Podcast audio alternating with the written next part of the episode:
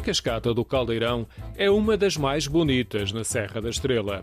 É imponente, com quase duas dezenas de metros de altura. Na verdade, é uma sucessão de quedas de água pelo meio de uma garganta rochosa, alta e estreita.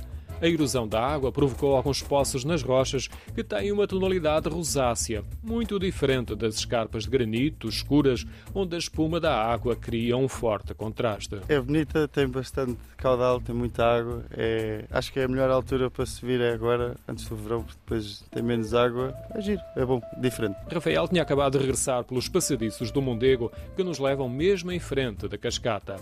O passadiço segue depois pela encosta da serra até próximo da ponte da Miserela faz a ligação da barragem do Caldeirão ao rio Mondego.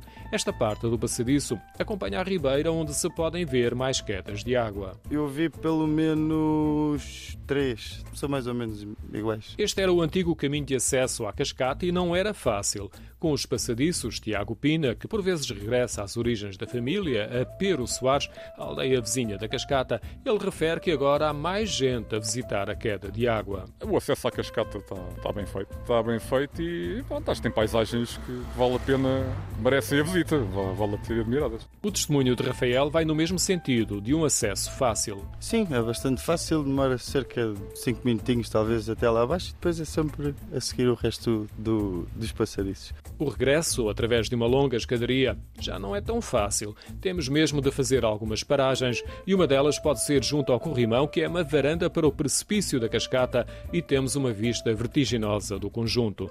Dá para respirar fundo e descansar da subida por dezenas de graus, sempre a subir e não há sombras. Por outro lado, estamos a mais de 600 metros de altitude. Mais meia centena de metros acima, o caminho de regresso desdobra-se e podemos ir ao miradouro do Mocho Real contemplar as bonitas paisagens de que falava Tiago Pina.